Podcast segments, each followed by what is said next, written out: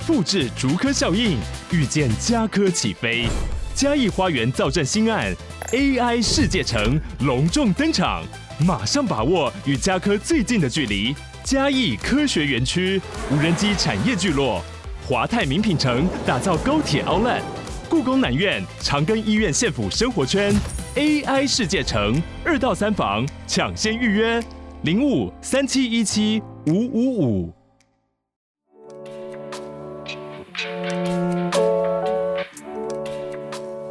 这次好物推荐是厚礼的内馅吐司和手撕包。简单说就是有内馅，还有调味的吐司，熔岩可可、奶油香蒜明太子，还有抹茶栗子跟百分之百生乳四个口味最畅销，所以它直接做成四件组，可以一起吃到四种口味，CP 值最高，热销生吐司。那他们家吐司其实不添加一滴水，是百分之百生乳全程制作，香浓鲜乳香气飘溢出来。如果大家觉得有口味选择障碍的话，可以选四件组或是六入组。那如果是甜的口味的话，我个人是蛮推荐熔岩可可，还有他们有跟布莱恩红茶联名的红茶吐司。那不喜欢太复杂口味，可以选择生乳生吐司，它的原味吐司就有浓浓的奶香了。咸吐司的话，第一个会推荐拉丝起司，因为它把起司包在里面。那我们烤的时候呢，起司就会融化，它融入吐司之后，你整个味道不外香都难啊。第二个是这家的特殊口味，招牌明太子生吐司。他们采选是新鲜蒜头，然后有自制的蒜泥，加上淡淡罗勒，比例互相协调中和，最后挖上一池厚厚微辣的明太子，提升整个高级感口味。这次厚礼吐司优惠直到九月十八号，大家记得点文字资讯栏连结哟。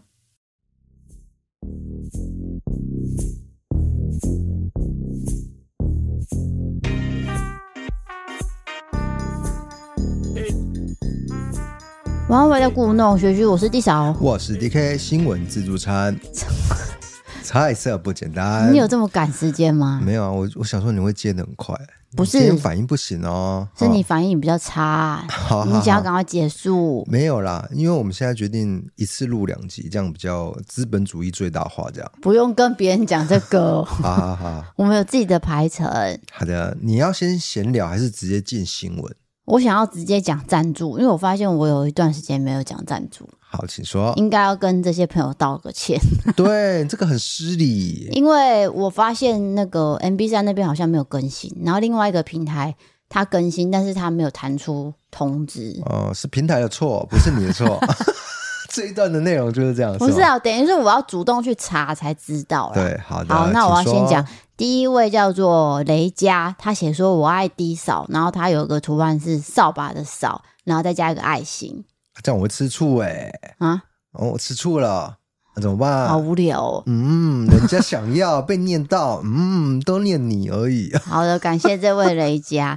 下一位是 Summer Chin，但是他没有留言，嗯、但因为他们都有付一个金额，所以在这边还是要。一起谢谢大家。好的。然后第三位叫做 PC，他留了两个留言，也赞助了两笔钱。是的。他写说：“D K D 嫂你们好，我发现 D 嫂真的很会行销啊啊啊！每次听呢，熊熊的购物欲都会涌上来。原本我听 Podcast 都是听鬼故事居多，后来我发现闲聊对我来说真的很疗愈。希望你们可以越来越好，嘻嘻。”然后。第二个留言，我，嘿我稍微讲一下低嫂不是很会行销，是因为他用过的产品，他就是觉得真实的情况是那样，没有，就是自身心得分享，所以讲起来好像活灵活现，其实是他用过真实的情况。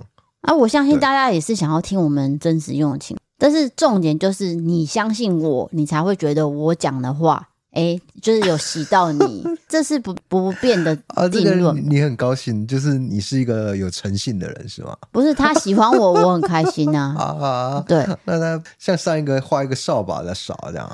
然后第二个留言是：你们好啊，因为私讯小儿子可能会被洗掉，所以来赞助问问题。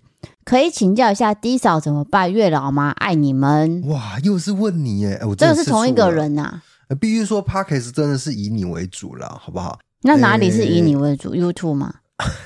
对，比较黑暗的东西，因为你讲案件。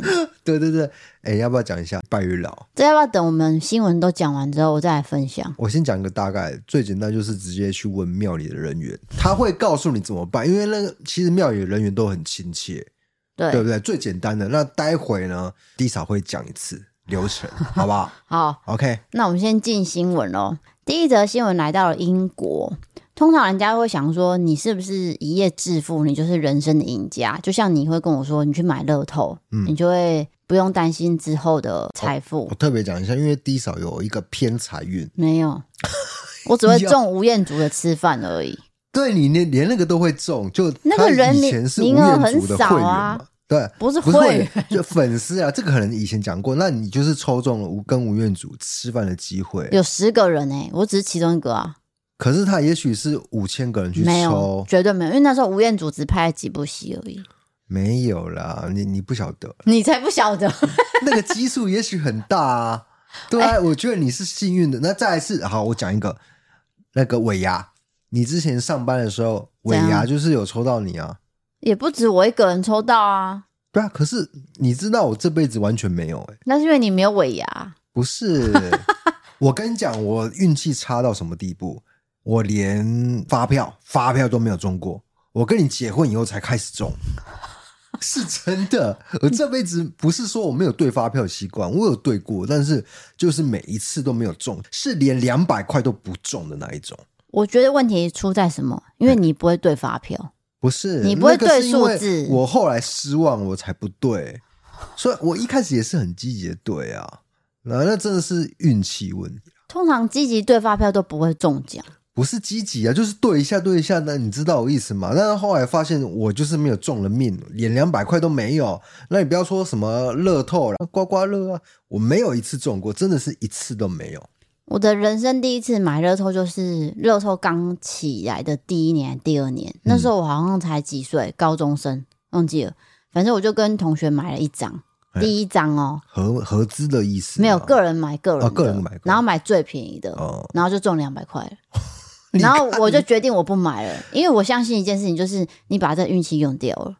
可是我真的觉得你有偏财运啊！我之后真的再也没买啦。呃，好好好好，反正这是你的价值观了。对，就想说不要贪心，说啊还会再中更多，因为这样你就会期待越高嘛，不如就不要买。其实我买的时候也没有任何期待啊，你我觉得你这招套在我身上也是没有用的。我没有套在你身上，我只是在讲这英国这名例子呢。非常特别，哎，对，我正要把话题拉回来。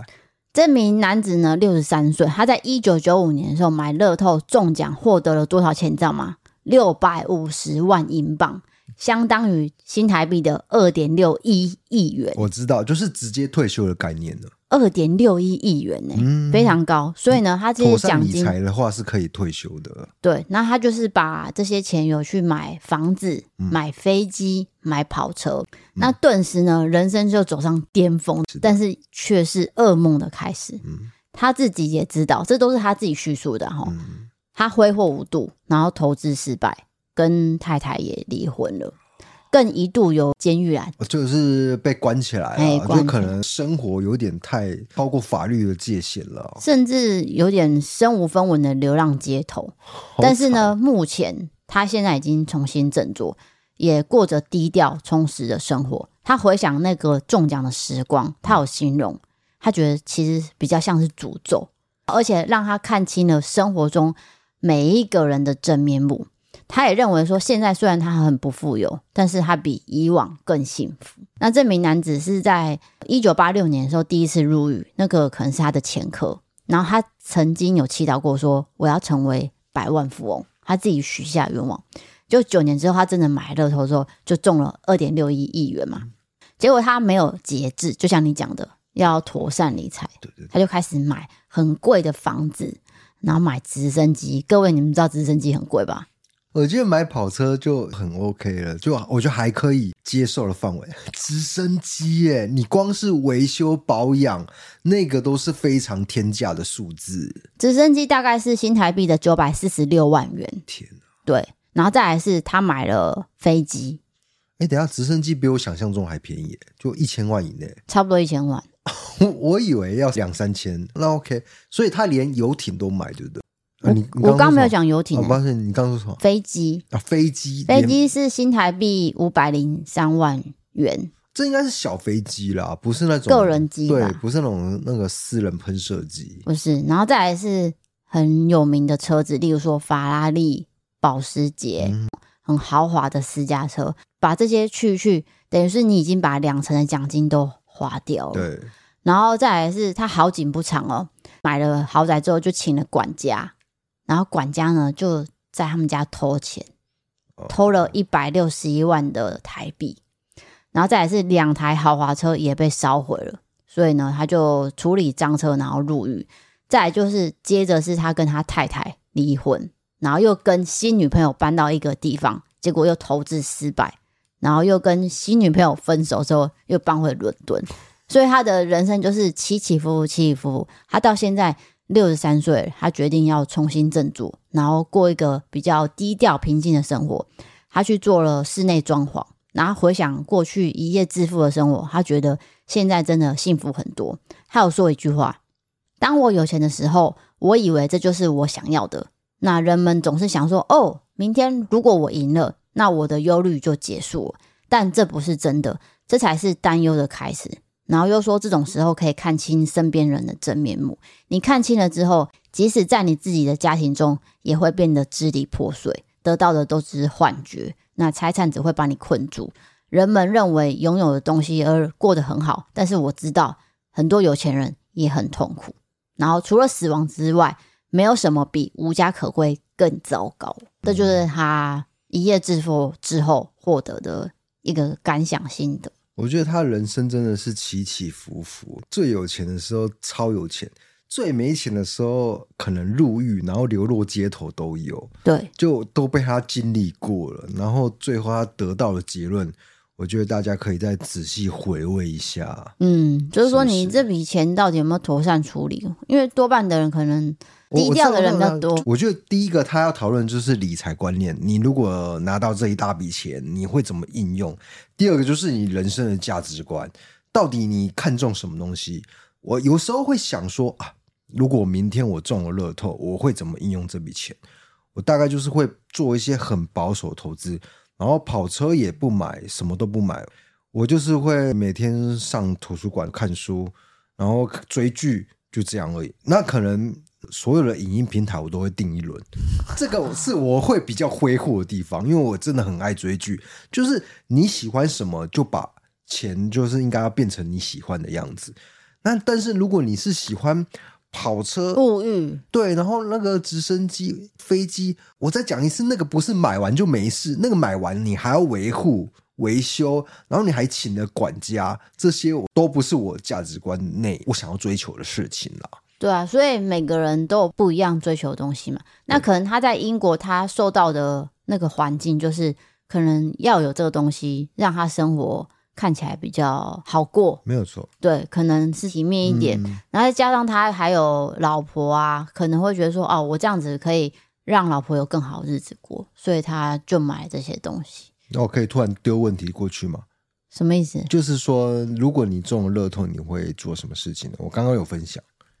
我还没想到哎、欸，那下一则新闻是 这件事情就不会发生，所以我就不会想啊。你都这样子，其实你就是有偏财运呢。我觉得没有，好可惜、欸，真的没有。好，下一个，这个新闻跟上个新闻就是差有一个落差，是非常极端，是非常快乐的，很励志哦，励志的。嗯、好，请说。就是我们会说活到老学到老嘛，这个你会觉得是苦命吗？苦命吗？我学习是快乐的啊，就是当有新的东西，我这样是很官腔。我是说真的啊。好，反正就是日本有一位高龄九十三岁的 OL，他获颁金氏世界纪录，世界最高龄的主管。你知道他九十三岁，他还在工作。九十三岁还在做 OL？耶！我我我真的不行了。他的工作哲学是，他不仅让他维持健康长寿，还可以启发很多职场的老手跟菜鸟。那他如何找到工作意义，跟为什么会乐在其中呢？他其实有传授一些秘诀，这边就可以跟大家分享。不过我要先讲一下他背景好了，他是一九三零年出生的，在日本大阪，他叫做玉置太子。他二十五岁的时候加入了一个叫做生产螺丝的一个工业工厂。往后的六十年，他就一直担任公司的财务跟总务，然后逐步晋升到科长，一直到二零二零年十一月，他变成九十岁了，然后也变成科长，就是等于是世界最高龄的主管，所以才获得这个奖。那同时呢，有书商就请他出书，那他就写了一本叫做《九十二岁总务课长教你的事》这本书呢，连续三周再版，引起广大回响。哎，这个 title 我就想买了。九十二岁，我光是听到这个 title，我觉得这个书名取得非常的好，我会想要知道他的人生的历程。对，那他在今年九十三岁也还在岗位上服务，并且是朝九晚五，全职出勤都没有休假。哦、那他有说，我没有退休计划，只要能工作，我就会一直努力。当年二十五岁的玉志课长呢，他其实到这个工厂报道的时候。对比以前公司的气派大楼，他发现公司规模小了很多，而且总务的工作包山包海，像你要负责员工的宿舍、员工的伙食。心生厌烦的他，其实有请了一个礼拜的假，他想要逃避不去上班。可是他自己心里问说：“嗯，或许这不是我想要做的工作。”然后就打电话给他亲戚抱怨了一番，但他表姐就跟他说。你连像样的工作都没有完成，你有什么资格说嘴？你好好工作再来抱怨吧。诶，这句话他豁然开朗，他觉得他自己根本没有去做，就先抱怨，就是那心态上。如果有亲戚这样跟我讲，我是会火冒三丈，抱怨一下也不行哦。啊，请说。对啊，反正表姐这句话她也点醒她，想说，诶，我反思一下，我好像真的没有认真对待过这份工作。于是她就从那一刻开始改变心态，一直全心投入，一直到现在的九十三岁。而且你知道吗？像你不会 Excel 对不对？嗯，他是 Excel 高手，好厉害哦。其实很多年轻人可能在用 Excel，还是有很多小细节都不会知道那些 paper。像我也是，但是他可能是真的很厉害。哎呦，我觉得很厉害，因为厉害的点是，就是他是出生在第二次世界大战之前呢。一九三零年哦，他结果他会 Excel，然后比我还厉害。对，然后有人就说，哎，因为很多老前辈会排斥三 C 产品，例如说他们觉得很难用，不会用，要看得很近才看得到什么，就会有很多抱怨嘛。然后想要找年轻人帮忙，结果他发现预制课长是不会的。事实上呢，他原本是一窍不通，没错，但是他就是自己透过自己的学习。慢慢慢慢的学习 Excel，还有三 C 产品，甚至 Word 跟 PPT，他都已经驾轻就熟了。而且他还会滑脸书，然后收集网络资讯，所以对于三 C 产品是毫不惧怕。那询问同事对玉志课长的看法的时候，他们都会说：我们看到他年纪这么大，都还在接受各种挑战跟新事物的时候，我会觉得我更想要好好努力。对。那如果我有办法活到老，我也希望能够像他这样有办法接纳新的事物。因为我发现到一个年纪，我就会觉得，就年轻人在流行什么，我会有点排斥，会觉得说，嗯，这个东西我不要接纳了。对，因为你可能怕听不懂嘛。对，但是他就是有办法去接纳任何的新的事物去学习，这样我觉得很厉害耶。他有个心态呢，其实我们可以听听看，就是其实我们都很不喜欢倚老卖老的人。哦，但是玉日科长他自己知道说，你要跟年轻人沟通，就是要无代沟，你不可以用资深前辈去跟年轻人说，我就是做过这个，所以你要怎样怎样。他知道这件事情，所以他不会去做这样，这个反而让那些晚辈很尊重他。对，然后他也会跟同事一起去滑雪啊，或是去。聚餐什么的，就是你跟他不会有呃，我们所谓的代沟。尤其是日本这个社会，他会说神拜神拜嘛，就是前辈是最重要的，就会有一个年龄的一个差距。呃，比较老的人他会比较尊贵，或是直接上那个直接啊。但他没有利用这样的优势去压榨新一代的年轻人，反而是跟他打成一片。对，那他自己分享说，他觉得不应该做的三件事。第一件事情就是，你不要用耳朵，你要用心去听，你要去理解年轻人的感受。如此一来，你才不会轻易的否定对方，你甚至还会被对方的热情给打动。这是第一点。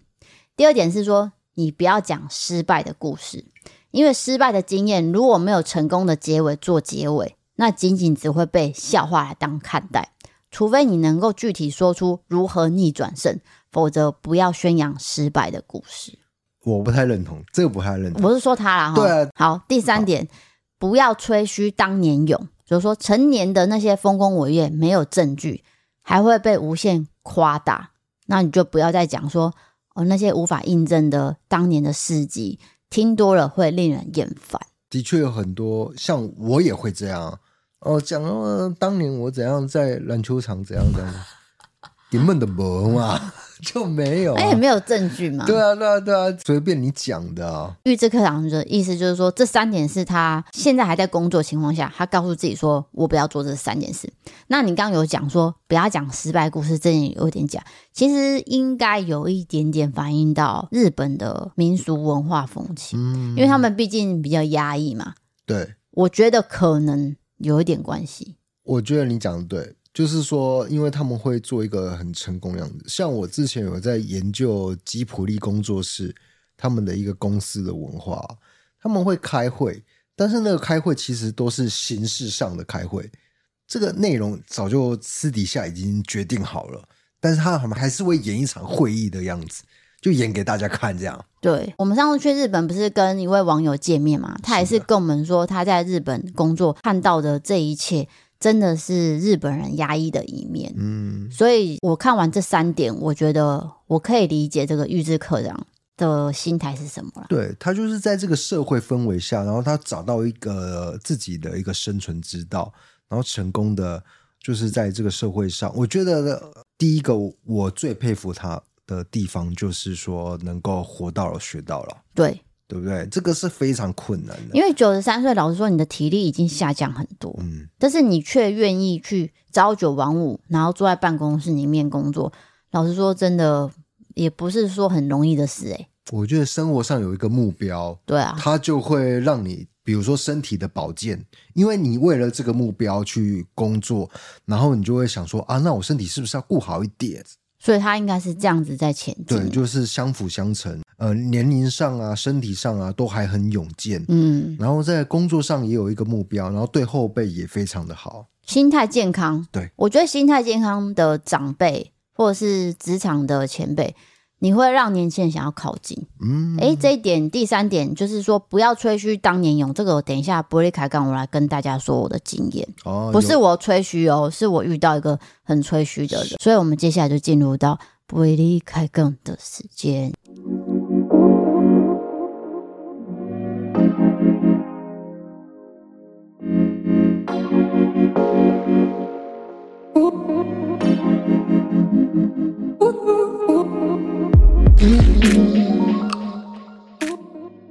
好的，我刚刚讲是不要吹嘘当年有，就是说我在台南回来的时候找的第一份工作，我待了快三年。那时候我第一次去面试的第一天，是一个男生主管。其实我以前有提过这个人啊，我不知道大家有没有印象。反正他就是在公司担任资深资讯主管，开头有点难念哦。嘿，因为他给我的名片漏漏等，他挂了很多个部门。但是通常我会想说，因为南部跟北部的工作环境有些差别，你可能一个人会当两个人用，或是当三个人用都有可能。所以他被挂名，我没有意外。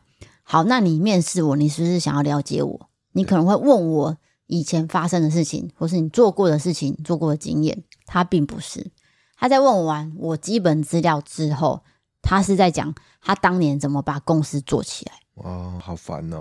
就是讲一些成那个一些攻击就对了。他的攻击，我多厉害多厉害，其实他背后的意涵就是我就搞呀，对呀，你要尊敬我了。对，然后现在公司做起来了，我的功劳非常大哦。对，你看一下我。对，所以整个面试一个小时，大概有四十分钟都在听他吹嘘。我天哪，他根本没想要认识你啊！他有，但是意愿不高。当然意愿不高，因为他在吹嘘啊。对，他花了太多时间在讲自己的事情，然后想要让我了解他。但是我会觉得，对，我要了解你没错，但是你是不是也要顺便了解我？对，因为你面试的意义是什么？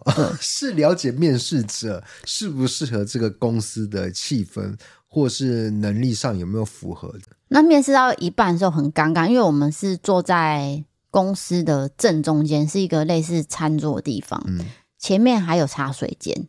结果呢，面试到一半，来来去去的人很多，装茶水嘛，嗯，然后还有上厕所嘛，还有董事长出现了，然后他就跟董事长说：“哦，我在面试我这个部门要的人什么什么。”然后他就说：“哦，因为董事长根本没有心思想要关心这么细节的事，他就说：“哦，那你面试就好，他就要走。”然后他就说：“哎，董事长，那我这一关过之后，我再带他给你去认识。”我想说：“嗯，怎么这么突然？那你现在是要用我还是不用我？”我心里的 OS 是觉得怎么发生这么快？而且你刚刚都在讲你自己的事情呢，你就要把我带去给董事长看吗？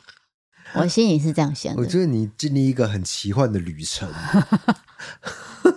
没有幻的，我觉得人生还是要看很多事情，你才会觉得无奇不有嘛，你就不会那么多意外啊，对对对，你不会觉得说这件事情很奇怪，其实不奇怪，因为你已经发生过，对，你就会觉得还好，就这样。搞不好现在正有听众说，哎、欸，我当年也是类似遇到这样的一个事情，这样。对，那当然也是因为这样子，因为我当时没有太多工作。的选择，所以最后我还是进了这间公司。那进了公司之后呢，他也一样在吹嘘当年勇。到底要吹几次啊？面试第一天就吹了。你今天只要有一个活动哦，要办哦，他就跟你说，我民国九十三年，民国九十几年的时候，我在这间公司，我做什么什么这样，就是他们会把年次、时间巴拉巴拉拿出来，然后跟你说我做了巴拉巴拉的事情，然后我就听一听，我觉得说。你那个直接是资讯，为什么你做的事情都是行销企划？然后我就问他，他就说啊，公司就没人做啊，那这也是在吹嘘哎，就是他身兼数职，对，反正他很重要，很重要，这就是我要讲的吹嘘的故事。好哇，我觉得好头痛哦，遇到这样的一个人也没办法，对不对？因为他是你的上司嘛，你也只能乖乖的听。对，没办法吐槽回去。然后那时候我刚好跟你交往不久吧？啊，真的、啊。我好像有时候觉得很痛苦的时候，我在下午的时间会打给你，好甜蜜哦！我不知道这段。然后呢，那时候我就会找一个没有人的地方。然后我发现他会去楼顶抽烟，我就没有去楼顶，对，我就找楼梯间，嗯，就是我们的楼下，嗯，好死不死哦，有一次。我去打电话的时候，他走在我后面，我没有发现他在跟我，他就看着我进楼梯间，嗯，然后他也没有马上开门，他就在我讲话讲到一半的时候，然后推开门，嗯，然后看了我一下，然后我就要马上跟你挂电话，因为我发现不对了，嗯，我就走上，他说：“哦，难怪哦，你最近都会消失一段时间啊。嗯”我说：“就休息啊，你也会去楼上抽烟，道理不是一样吗？”他也是会去抽很久啊。他说：“那、啊、你写冲啥？又要管我私事？”我说：“讲电话。”男朋友呀？我说：“嘿，啊，你刚男朋友来呀？”我想说，现在是又要管我哪一件私事？Boundary, boundary，各种私事。人与人之间还是有一段一个界限的啊。但是他都会用那种开玩笑口气，就是好像要跟你很熟，嗯、然后再叫你的小名，就好像拉近距离。但是其实。我真的不爱，只是造成你的困扰。对，因为我觉得你管太多了，请不要管我啊！但是到最后，因为我跟你结婚的时候，他还是我主管嘛。嗯、然后我的那个婚假，我们不是去日本坐那个游轮，是是他批的假，哦、然后他也让我顺利的，就是马上呃这个假就就过，然后就可以去十多天的长假。诶，没有到十十多天，好像十天呐、啊。对啊，都是十天啊，差不多。但是你可能还要加一些休息呀、啊，嗯，所以我记得那那时候我是请了十五天吧。哦，蛮多的。对啊，嗯，因为我们光是恢复一下啊，我们光是游轮好像就好像八九天哦，蛮多天的。我记得有满十天的，有这么多吗？嗯，哦，好，反正这就是我要跟大家分享的这个主管故事。但是这个主管呢，带给我人生很多启示。也不是只有这一件。以后呢，如果讲到类似的，我会再跟各位分享。好的，听你一些这个人生的经验，真是如沐春风啊！什么如沐春风啦？如沐春风啦！哦，好了好了，我也不确定有没有用对在，我也不知道啊，地方啊，我只是在忙我的事情而已。那我现在讲一则投稿。好，我们要讲的投稿是来自台中的雪纳瑞，这个是在讲感情的哈。还是要投稿他朋友近期的故事。那为了方便呢，就用第一人称来叙述。那此时此刻，我也发现我们的听众年纪都蛮轻的，哦，越来越小的趋势。这是国一哦，国一的听 Podcast 啊，可以啊，可以听啊，可以听。我们没有讲有关，顶多怪力乱神。但是怪力乱神，我尽量也给出一些解释，但是也不能给太多，给太多也会被骂。对对对，好，请说。这个感情是说，我从去年升上国一到现在，一直有一个很喜欢男生，他很温柔，高高帅帅的，对我也很有耐心，成绩好，热心助人，体育也很好。总之，他有很多很多的优点。其实去年他交了一个女朋友。后来因为沟通上有很多问题，就分手了。这几个月，无论是感情或是学业，都是我一直在他身旁陪着他，安慰他。那时候我因为他交女朋友事情，我非常难过，甚至直接跟他说：“我就是喜欢你。”虽然相处上好像有点尴尬，不过后来我们依旧成为互相帮忙的好朋友。前阵子呢，他因为身体不舒服，下午就请假回家了。我放学之后就马上传讯息关心他。并且把下午所有的笔记跟功课都拍给他看，结果他在我们结束对话的前一刻，突然间对我说：“有你真好。”那时候的我心跳非常快，紧张到整个晚上无法思考。这几天我们之间的讯息也一直都很暧昧。我原本想说等到国三毕业后再跟他告白一次，但他现在这样说，我真的不知道该怎么办了。而且他之前说过，到国三他都不会再交女朋友。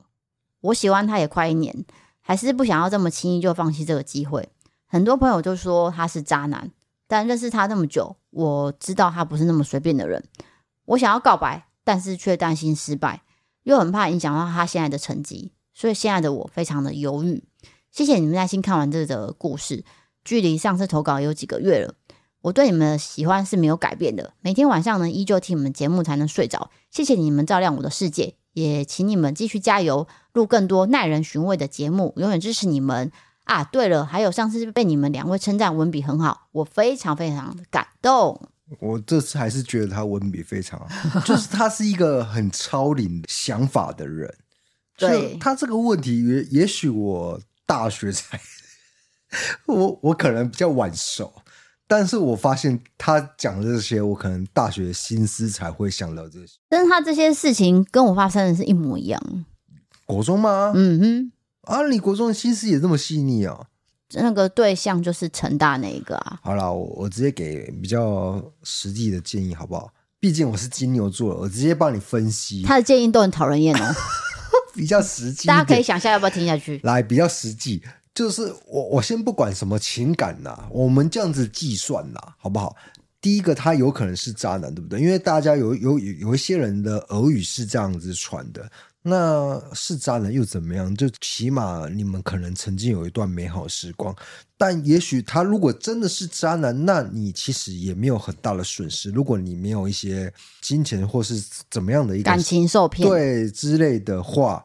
那也是一个过一个开心的时光了。我我自己觉得，就是相信你的直觉，然后跟他交往，然后挖掘他美好的一面。那如果真的他是一个渣男，那你也学到了一课。毕竟你很年轻，各位国中生呢，无限的可能性在他身上啊。这这是我的想法啦。对，对，但是像你这种人，直觉很差怎么办？我就讲了，因为最差的状况我已经想到了，所以我也不怕，因为最差的状况在我的计算范围之内，所以没关系，我也可以接受失败的结果。只要接受失败的结果，嗯、那我就可以大胆的放手一搏。嗯嗯，这就是我当时国中的反应哦，就是我觉得我还是要去多认识他，再来决定。下一步怎么做？是啊，因为每个人看他的角度不一样，而且那时候你国中很多人都会讲一些有的没的。嗯、我们那个年代的有的没的，真的是有的没的哦。对，我不知道现在有的没的有没有改变啊？可能有吧，就是真的是那时候你没有手机啊，对，现在讯息传的更快了。没错，所以那时候你会压力很大，说我喜欢这个人，怎么好像被大家关注呢？连老师都知道哦。那你就会想说，好，我做错什么事情？嗯，我只是喜欢他而已，有什么错吗？然后又有人会说，啊，你成绩这么差，他成绩这么好，你们根本八竿子打不着，这种，对，你会觉得很受挫。我们那个年代，我们七年级生成绩是一个分水岭，对啊，成绩好跟成绩不好是差很多的哎。对，但现在我想应该不会了。我觉得不会，现在应该差很多。所以当时我会很自卑，说哈，我喜欢这个人，原来是因为我配不上他。嗯，我的成绩很差，导致于可能配不上他。所以最后我们有一段时间，好一段时间的纠缠。那最后当然是真的没有，无疾而终。对，我们我们的无疾而终是五年后的无疾而终，而不是当年无疾而终。当年还是暧昧，暧昧暧昧，但是暧昧那个感觉是很有趣的。你现在回想，你会觉得这辈子就是好险有那一次暧昧，心里甜甜的。回想起来的话，你知道我一直记得我的房间里面特别装一只室内电话，就是为了他。哦，我跟我妈说。妈，我要用那个宽屏。你以前还是用宽屏啊？对，我可以了解，因为现在年轻人就是不太了解，因为直接赖就好了。对，但是我们可能为了要联络某一个人，我们要特别装一只室内机的电话，因为那时候是室内机要绑电话，然后才有 ADSL，那是接在一起上网。ADSL 是上网的功能。对啊，再帮大家解说一下啊，是网络的名称。对对对对对。所以那时候我就跟我妈说啊，因为我我要学电。电脑啊，讲了一堆理由，那我妈就帮我装了一支电话，那支电话号码我就 for 她，然后我知道他会打来的时候，我就会心跳加速，然后身体发抖。我知道，你知道抖很厉害哎，了解。然后接下来那一刻，因为他是一个天秤座的男子，他会很像疯的男子。什么叫像疯的男子？你没有听过陈晓东的歌吗？不晓得。什么意意思是我要真正的不要譬喻上了。好了，他的个性就是比较寡言，但是他可以很浪漫跟你讲出一些话。呃，这这个感觉很油哎、欸，不是不是，形容上很油、欸，他不会很热络，嗯，但是他如果真的要表现出他心情的话，他会用很多言语包装，不是有的。我现在回想，不是有的。好好好，总之我发抖，甜蜜的，甜蜜甜蜜，嗯、但是我这个人讲不出好话。嗯，我在猜他应该也不是很高兴。对对对对，因为你很常讲一些煞风景的话。因为我是实际的人，那天秤座偏浪漫，所以他有可能被我的煞风景煞到，但是他没有告诉我。是，就这样。我觉得这个，如果你正在收听的话，你应该有接收到意见。我觉得就是尝试看看啦，因为青春毕竟就是无敌的。但是如果你已经亲眼目睹到一些伤害会发生的时候，你就要自己想一下，是不是真的要做做看。对，但是我必须说，伤害也是你成长的部分。对，所以我我觉得，就算有伤害，也是甜美的。那你要去接受啊，因为那是你的选择。我觉得他已经有把最坏的状况纳入进去，然后就去放胆一搏吧。没错，对吧？嗯嗯，我们的 IG 都会先 po，所以我们就欢迎大家先追踪我们的 IG。第一天开卖就会在 IG 的限动先告诉大家。那你也可以加入我的团购群组，你可以点文字资讯栏里面。那你要回答我们两个的星座，你才可以进来。我这是保护大家，这有点难呢。没有哦。我们不是每一集都讲我们两个人的星座哎。我最近接收到很多人进来，他们回答正确答案，哦、但是他是，是他是贴广告的账号，哦、所以他是假账号。当然是不止我这个团购群主遇到这个问题啊，其他的人也有。就算你有设一个陷阱，对啊，他还是知道，他还是可以贴广告，然后再被我踢出去，哦、因为这些人一定会被踢出去嘛。那你现在要不要公布一下答案？什么答案？